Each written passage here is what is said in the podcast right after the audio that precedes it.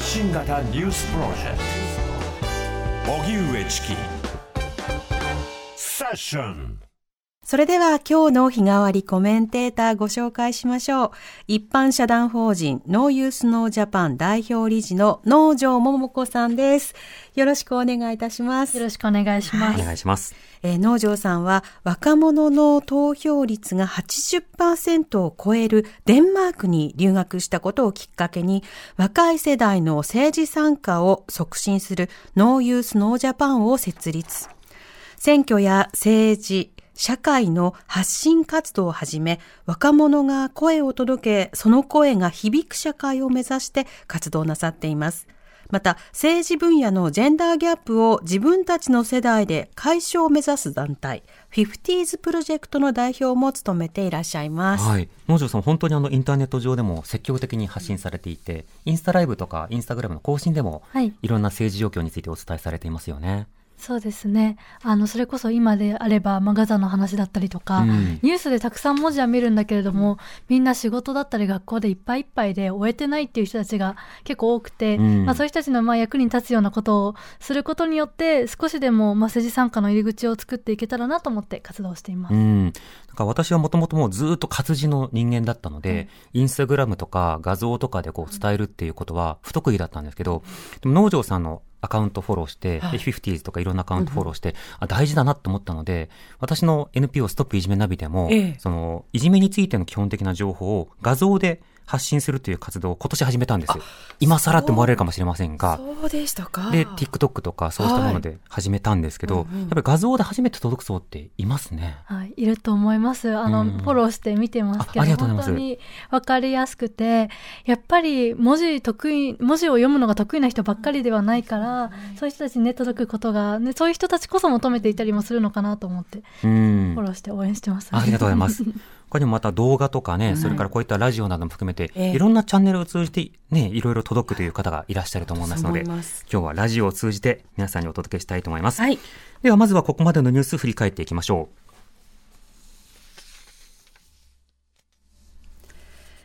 臨時国会が召集され、今日岸田総理が所信表明演説を行い、経済、経済、経済、私は何よりも経済に重点を置くと、経済を連呼し、経済対策に重点を置く姿勢を示しました。また、国民への還元措置の具体化に向けて、所得税減税を念頭に近く与党の税制調査会で早急に検討するよう指示すると説明しました。イスラエル軍による攻撃が続くパレスチナ自治区ガザでは前日に続き22日もエジプトとの境界の検問所から食料や水などを乗せたトラック14台が到着しました。ただ、現地報道などによりますと、イスラエルは発電機やガソリンなどがイスラム組織ハマスに渡ることを懸念して依然として搬入が認められていません。ウクライナのゼレンスキー大統領は、トルコのエルドアン大統領と電話会談し、ウクライナやイスラエル情勢について協議したことを明らかにしました。ゼレンスキー大統領は、新たな国際的な課題に直面しても、世界はウクライナ和平の実現に向けて努力し続けなければならないと訴えたということです。週明けの今日の東京株式市場日経平均株価は長期金利の上昇を警戒した売り注文が優勢となり3営業日で続落し終値は3万1000円台を割りました。東京債券市場では長期金利の指標となる10年ものの国債の利回りが0.860%まで上昇。およそ10年3ヶ月ぶりの高水準となっています。アメリカの IT 大手グ IT 大手 Google がスマートフォンのメーカーに対し自社の検索アプリをスマホに優先的に入れるよう圧力をかけていた疑いがあるとして、公正取引委員会が独占禁止法違反の疑いで Google への審査を開始したことが分かりました。おしまいに文部科学省の外郭団体が日本大学への2023年度分の私学助成金を全額不交付とすることを決めました。3年連続で全額不交付となります。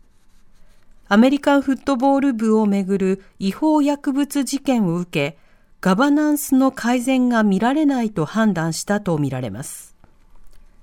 文科省は外郭団体日本私立学校振興共済事業団を通じて毎年度私立大学に対し生徒数などに応じて私学助成金を交付しています。さて、農場もんこさん、気になるニュースいかがでしょうか？そうですね。あの一番最初のニュースで、まあ、今回臨時国会開かれて岸田首相がまあ経済経済経済と連呼していて、うん、まあ、あの聞く人によってはもしかしたらこれがね求めてるものだっていうふうに思ってる人もいるかもしれないんですけど、まあ、私はあのこの話を聞いていた時に、まあ、もちろん今こういうことを言ってほしい人もいるのかもしれないけど自分はなんかもっとその長期的な安心が欲しくて、うん、なんかしてほしいのは経済対策なののかなっていうところで少しはてなというふうに思ってしまったんですね。うんうん、であのちょうど昨日あの選挙補選やってたと思うんですけど、はい、やっぱりなんかその選挙を見ていても顔ぶれがもう本当に今までのなんかこう世襲だったりとか、まあ、そもそも、えっと、2つ選挙やっていましたけど両方とも、うん、えっと、候補者が男性しかいなくてきっとこれが女性候補が4人だったら、はい、みんな今回は女性の選挙だったねって言うと思うんですけど、うん、もう誰もそういうことをね話題にもしないくらいこういう顔ぶれがもう当たり前になっていて、はい、なんかこう現実と少し離れているような、まあ、政治の状況っていうのが、まあ、こういうなんかちょっとうん、演説につながるのかなというふうに思って、あの、このニュースを見ていました。うん。まあ、長崎4区、それから徳島、高知、それぞれで選挙がありまして、補選がありまして、自民党、野党系、それぞれが一席ずつ取るということになってました。でも一方で今、あの、聞き返してみるとというか、指摘されてなるほどなと思ったのが、この所信表明演説で、ジェンダーに関する話題、それから気候危機とか環境に関する話題、抜けてるものいっぱいありますね。そうですね。なかなかこうどういう人を見ているのかっていった時に、うん、もちろん異次元の少子化対策みたいなことは言うんだけれども、はい、そこに産む人の顔とかってなかなかこう映っていなかったりして、うん、なんかそういうものが今の政治だなというふうにあの思うんです。うんうん、で同時に今回ちょうどあの長崎とあとは徳島高知で選挙があったと思うんですけど、まあ普段国政選挙があると全国でやるので、はい、こう意識がいろんなところに分散するんですけど、この3つだけをちょっと深掘って見ていたときにあ、やっぱりこれから考えなきゃなというふうに思ったのがですね、あの、私は若い世代の投票率を上げる活動をしていて、結構全国の高校に、あの、講演をしに行ったりとかもしているんですけど、そうすると、本当に首都圏の高校生っていうのは、まあ、学校にもよりますけど結構関心ある子たちが多いんですね。で一方でその地方のその例えば長崎だったり徳島高知みたいなところに行けば行くほどもうどうせ選挙結果決まってるからみたいな言葉が返ってくることが多くてでそれってやっぱり選挙制度の問題なのかなというふうに思うんです。うんうん、例えば今回参議院選挙、あの補選が徳島、高知の合区で行われていましたけど、参議院選挙、去年あった時に、東京だったり、あの、まあ、1都3県、こう、東京、神奈川、千葉、埼玉だったり、あと大阪、京都、えっと、奈良とか、そういう地域は、投票率、20代の投票率5%くらい上がってたんですね。結構こう、あの、まあ、平均でいろいろあるんですけどでも女性に限ると本当に5%くらい上がっていたんですけど、あの、他の地域は、はい同じなんですよ。横ばい。横ばい。で、これは何でかっていうと、やっぱり私が一つ分析として思うのは、東京は6人も受かるから、自分の票が、その1位じゃなくても誰かに反映して、まあ自分の票によって受かるかもしれない。受からなくても近づくかもしれないって思うことができる。投票有効感覚みたいな。ね、私の一票大事っていう感覚はありますよね。うん、で、一方で、例えば、まあ徳島、高知だったりとか、その合区になってしまった地域なんて、もう小さいい方の都道府県にいると、それだけで力が弱くて、うんうん。でどうせこの人が決、ま、受かるよっていうのが決まっている人たちがいてっていうので同じ全国で参議院選挙ってやっているはずなんだけれどもそこで感じている友好感みたいなものって本当にこう地域によって違うんじゃないかなというふうに思うんですよね。うん、手応えがね、全く違うでしょうね。でもともとあの衆議院の小選挙区の問題みたいなことでずっと指摘されてきましたけど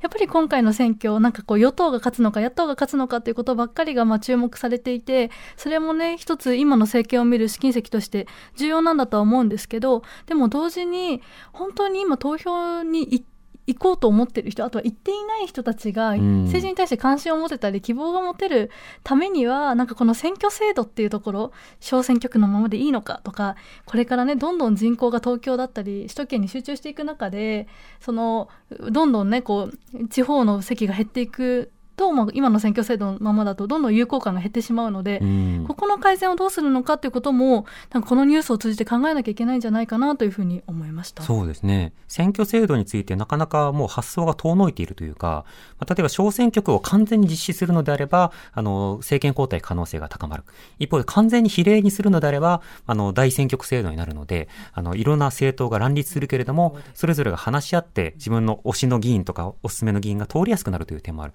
でも今のようにその小選挙区と比例が合わさっているような状況だと、一挙多弱になりやすいので、なかなか政権交代も起きなければ、まあ、どうせ結果は同じでしょっていうような無力感も生み得る。一方で、ちょっとしたなんかこう目立つっていう人がなぜかポンと議員になって、でもその人は一回で一気で終わるみたいなことも続く。いいのこれでっていう、なんかいいのこれで感はあるんだけど、じゃあ次これで行こう感がまだないですよね。そうですよね。なかなかその抽選、私は抽選挙区から小選挙区に移った時は、ちょっと記憶がないというか、その経験していないので、はいわからないんですけど、おいくつぐらいの時でした？え、いつでしたっけ？あの、そうですね1990年代後半なので。そうですよね。私はい98年生まれなんですよ。なるほど。なんでもう有権者になった時には当たり前のように正小選挙区制だったし、あの、なかなかなのでこう、小選挙区しか経験していないからわからないんですけど、うん。でもやっぱり、その私はもう少しそのブロック制を大きくしていった方がいいんじゃないかな。この小選小選挙区って、本当うまく均衡してるようなね、地域はいいけれども、なかなか世襲がこれだけはびこっていて、でやっぱ小選挙区は新しい候補、多様性を考えた時に女性だったりとか若い人が候補者になりづらい選挙制度なので入、れ替わりが少ないですからね。うんちなみに1994年でした。94年平成6年。生まれて生ま。れる前に、ね、でなんかそこで期待して選小選挙区を導入したんだけどでもうまくいってない部分もあって、うんでもそれのじゃあその次どうするのっていうのを誰も言わないままなんか過ぎてしまっているのかなっていうふうに思いますね。うん。そのあたり、どんな政治を目指すのかによっても選挙の形は変わるが、どんな政治を目指すのかなかなか語りづらいという状況があります。このあたり、後ほど農場さんのフロントラインセッションを通じて考えたいと思います。はい Create a better future and new values with you. 荻上チキ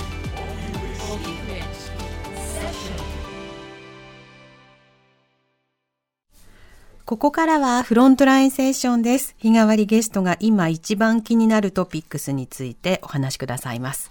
今日は一般社団法人 NO YOUTH NO JAPAN 代表理事の能條桃子さんをお迎えしてます。よろしくお願いします。お願いします。お願いします。さて、能條さん、今日はどんなテーマでしょうか？はい、えー今日はノルウェーの先住民サーミ人の若いアクティビストたちから学んだことというテーマでお話をさせてもらいたいなと思います。はい。ノルウェーの先住民、サーミ人。はい、はい。サーミについては私映画でしか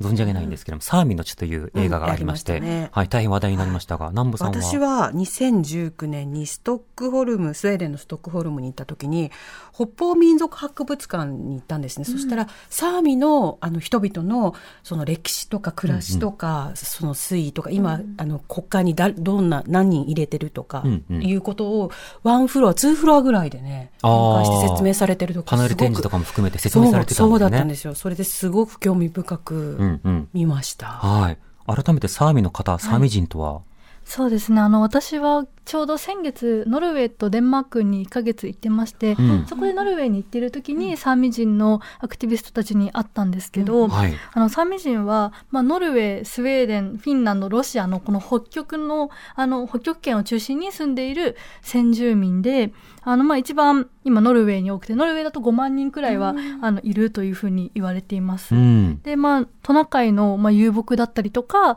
まあ、あとはその漁業、あの、鮭だったり、マス漁だったりで生計を立てていたりとか、まあ、あとは普通に都市で生活している、あの、サーミのバックグラウンドを持っているけれども、普通に、あの、都市で生活している人たちももちろんいます。で、ノルウェーの場合、まあ、あの、多分スウェーデンも同じだと思うんですけど、19世紀にずっと同化政策って言って、こう、サーミ語を絶対話しちゃいけないとか、子供を親から、あの、切り離して、うん。一つ隔離して、それでもうノルウェー人化するみたいな政策をずっとしてきたことに対する反省が、まあ、20世紀になって出てきて、今は一応、あの、例えば言語のに関しては、ちゃんと、あの、もちろんサーミ語で、っていうところも守ろうっていうこともありますし、うんちゃんとサーミの文化を伝えていくための、まあ、博物館であるとか、あの学校だったりとかっていうところも、まあ、あったりするんですけど、はい。あの、今回はですね、その行った時にたまたま、あの、若い、本当同い年くらいの子たちが、国会前に移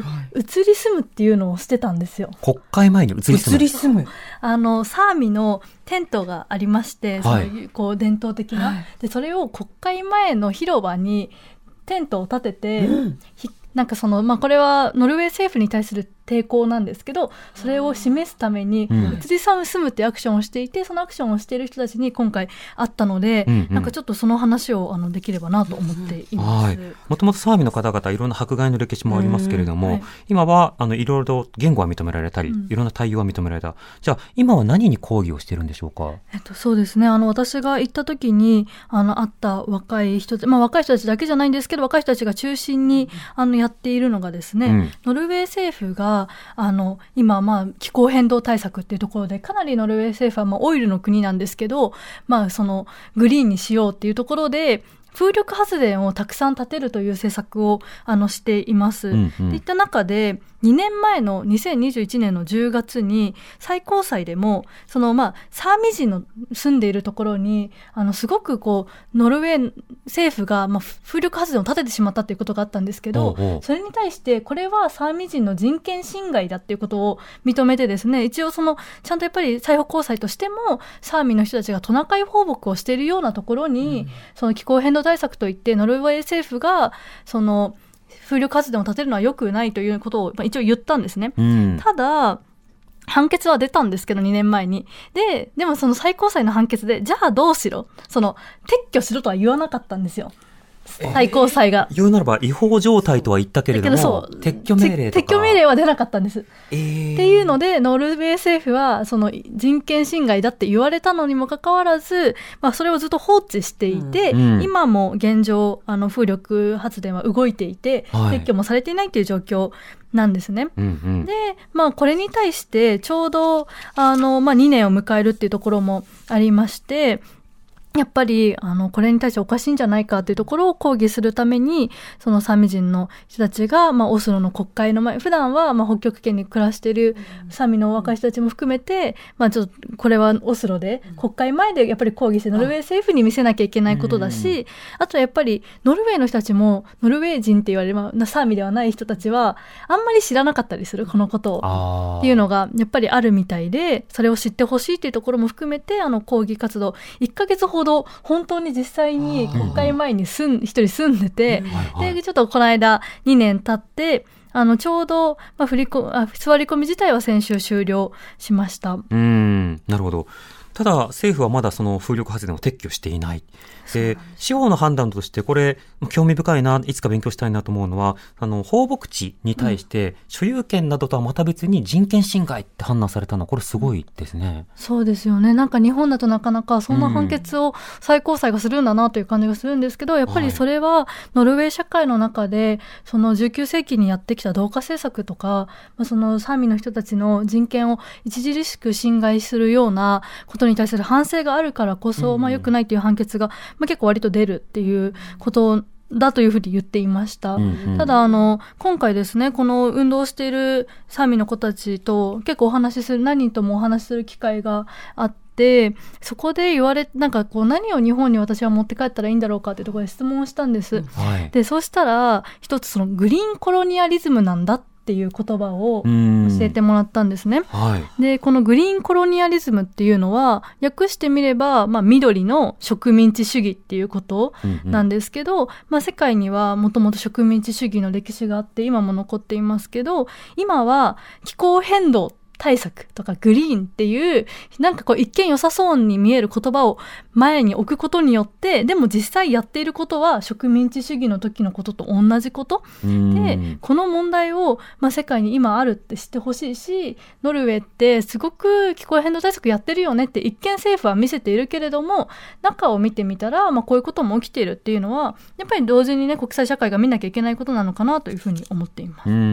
うん。確かにあの気候危機対策のためにクリーンやグリーンなエネルギーを導入。これはあの既存の電力事業などに対して、まあ、批判的だったりする、とりわけその権力に対して厳しい、まあ、リベラルサイドとか、はあるいはその進歩派の人たちが、まあ、一見するとこう賛同しがちな政策のように見えるけれども、それを例えば企業展開する際に、やっぱり先住民とかいろんな人たちの居場所とか奪ってしまうという矛盾を生んでしまうということにもなるわけですか？そうですね。なんかあの、そこをちゃんと考えなきゃいけないんだなというふうに思ったのが、今回のサーミの人たちと、あと私が思ったことなんです。というのも、もともとサーミの人たちは自然とすごく近い暮らしをしている中で、それこそ例えばサーミ語には、あの、雪を表す言葉が300語以上あるらしいんですよ。へで、気候変動が進むことによって、その雪の種類がもうドカ雪しかなくなってしまったら、この300の言葉は消えていってしまうっていう意味でもともと結構この気候変動対策だったり、生物多様性をちゃんと守ってほしいっていうこと自体は、サーミの人たちの運動の中でも言ってきたこと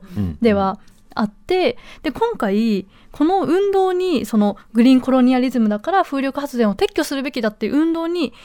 環境団体、その若いノルウェーの環境団体の子たちも加勢して一緒に運動してたんですね。うんうんうんだから、その、日本だとどうしても私はこう運動、気候変動対策を求める運動をしている中で、そんなこう先住民の一緒に人たちと一緒に組むとか、あとはまあこれは日本に学べることだなと思ったことは、やっぱりそれこそ例えば福島とかで、今すごく福島だけじゃないですけど、メガソーラーの問題ってすごくたくさんある中で、うんでも気候変動対策を取り組んでいる人たちがここと手を組んでいるかっていうと、まだまだその視点って弱かったなというふうに思っていて、うんまあ結構そのノルウェーではこう、なので、うん、グリーンコロニアリズムに対抗しつつ、でもだからといってグリーンがどうでもいいわけではなくて、気候変動対策、尊厳のある、ちゃんとその気候変動対策もするし、でもそもそも人間の尊厳も失わなければ、マイノリティに対してのみその、しわ寄せを寄せないような気候変動対策を求めていくということを、あの、やっていました。うん。今聞いてて思ったのは、一つはやっぱりサーミの方々の暮らしとして電気を日常的にそんなに使うわけでないにもかかわらず、発電コストとか、そういったようなものを押し付けられているという構図。これはあの、日本の、例えば様々なあの地域構造にも似てるなっていうのが一つと、もう一つはその日本の場合だと、例えば、その風力発電の問題点などを指摘すると、それは原発推進派を利するじゃないかみたいな、うん。もう敵と味方の構図がある中で異論を言うこと自体が改善ではなくて分断を生んでしまうじゃないかっていうことで、なかなか言いにくいという空気、これどこでもあると思うんですが、しかしそういった中で率先して、こういったそのアクティビスムの方々が、やっぱり人権と、それから気候危機っていうのはセットなんだって活動すること、これはなんかすごく大事な気はしますね。そうですね。なんかそれはなぜこういう運動が広がっているのかっていう話を聞いたときに、うんやっぱり、あの、これは結構本当20代前半の子たちがイニシアチブを取って、環境団体と、そのサーミンの今までの先住民のグループをつないでやっている運動っていう話をしていて、うんなんかその、今までの既得、こう、権益だったりとか、自分たちはこの団体だからこれを主張しなければならないっていうところを一旦取り除いて、本当に求めてることってなんだっけ？で、それって、こう、根底一緒にできることなんだっけっていう会話から始められていること。で、結果同じものに戦えてるっていうのは、あの、なんかこう、ああ、私も日本でこう学びたいなって思思いましたし、うんおっしゃっていただいたように、やっぱり私はこのサーミの方々の話を聞いていた時に思い出したというか、日本でって思い出したことは、まあ一つはやっぱりこう、日本も単一民族国家ではなくて、うんじゃあ私はどこまでそれを知っているだろうかって言った時に全然知らないっていうことで、あの学んでいかなきゃいけないというふうに思ったこと。で、あともう一つが、チキさんもおっしゃっていただいたように、やっぱりその、福島の第一原発、第一原発のあの事故があった時に、なんかこう、首都圏の電気を地方が生産しているってそれがダメなんじゃないかっていう話一度出てきたはずなのに、結局同じことを今グリーンの名のもとに、まあ、結局再エネでもやろうとしちゃっている、はいはい、っていうところで本当はね地域でエネルギーを作ってそれを循環させていくっていう政策を進めていかなきゃいけないんだけれどもっていうなんかそこにこう戻ってくるなというふうに思いました。あの時あのエネルギーの民主主義とかね、はい、電気の民主主義。まあ、そういったようなニュアンスでいろんな言葉がこう模索されていって、うん、エネルギー地産地消とか、うんまあ、小さな発電所とか、いろんな試みがあったんですが、これが結局、先ほど言ったグリーンコロニアリズム、うん、緑の植民地主義になってしまったこれ本末転倒ということになるわけですよね。そうです。ね。だからやはりその小さな発電所であるとか地産地消っていうのは自分たちが使う電気を自分たちがあの作るわけだからやっぱり植民地主義にはならないと思うんですよね。でも大きな会社がその地方の山だったりいろんなところを買ってそれで全て切り崩して電力発電してこれは確かに再エネなのかもしれないけれどもでももともとの理念にあったエネルギー民主主義みたいなところとはすごくかけ離れていてなんかこうそれってでももちろんあの事業者の態度っていうところでもあると思うんですけど国として再生可能エネルギー政策を進めていくときに、どういう再エネを増やしたいのかっていうことを考えて制度設計しないと、どんどんそういうふうになってしまうっていうところのルール設定でもあると思うんですね。うんうん、再エネいいものという大雑把な見方ではなくて、うん、再エネ進めるとしても同じ過ちを繰り返さないために、こういうルール作りをしましょうという議論が必要なんですね。うん、なので、なんかその気候変動対策、すごく大事だと思うし、これから COP もやってきますし、うん、あの、考えていかなきゃいけないと思うんですけど、やはりその CO2 の削減目標をもちろん達成していくということが大筋のゴールではあるんですけど、それをするのであれば、数字合わせのように何でもやっていいのかっていうと、うそうではなくてっていうところが、どうしても日本はこう、菅首相のあの脱炭素宣言以来、はい、ずっと数字合わせのようなことを私はやってるように見えるんですね。なんか、そこが、そのどのね、石炭を使ってるような企業も、石炭で再、なんかその脱炭素を実現しますみたいなことを言ってみたりして、でもそれって本来本質ちょっとずれていたりもする。で、なんかそういうことをちゃんと市民の側から、いや、最終的に目指したいゴールは尊厳があることだから、これは違うよっていうふうに、そういうコミュニケーションをね、取っていけるといいんだなというふうに、ちょっと、うん、うんうん、思ったので、はい。会話ですね、ノルウェーの人たちの話をちょっと、はい、シェアしてみました。はい。これ自体もあの知らなくてはと思いましたし、ね、日本の中でも考えなくてはいけないものだと思います。野城さんありがとうございました。またよろしくお願いします。ありがとうございました。明日のコメンテーター、ビデオジャーナリストの神保哲夫さん担当です。この後はお知らせに続いてベンチャー企業キュレーションプログラムブーストをお送りします。